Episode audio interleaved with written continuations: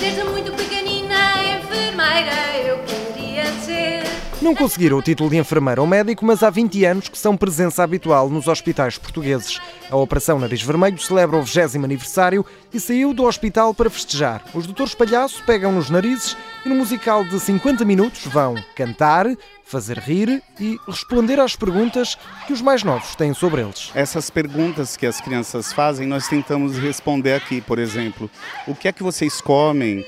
Como é que vocês dormem? Onde é que vocês dormem? Vocês tomam banho? Então nós tentamos é, responder a essas perguntas através de músicas cantadas e tocadas ao vivo pelos palhaços. Fernando Escrich é o diretor artístico da Operação Nariz Vermelho. Para o espetáculo tinha um objetivo, já que os doutores palhaços estão fora do hospital, então que seja para estarem perto das pessoas. O que nós chamamos de quebrar a quarta parede, ou seja, tudo que o público é, joga para cima do palco tem uma reação desses palhaços. Então é um momento de celebração e encontro. E o primeiro encontro foi em casa, nos hospitais. O musical estreou por lá no verão, andou de hospital em hospital e a reação, diz-nos Luísa Teixeira de Freitas, a presidente da Operação Nariz Vermelho, não podia ter sido melhor. Sentiu-se muito uma coisa muito engraçada nos hospitais que foi uh, os médicos, as pessoas mais, oh, não, estou muito ocupado, ou mesmo os conselhos de administração, vou ver só um bocadinho, vou ver só um bocadinho, e ficava o espetáculo todo. Fica aqui a prova de que os doutores palhaço não ajudam só os mais novos, curam também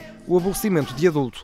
E diz quem vive para a Operação Nariz Vermelho que nestes 20 anos deixou de ser crescido e voltou a ser uma criança. E sinto-me até hoje. É isso que eu acho que o humor tem esse, tem esse poder, tem esse poder de nos fazer deixar para trás os, os problemas. Eu acho que ser adulto é muito pesado e eu acho que o espetáculo completamente traz essa criança acima, não é?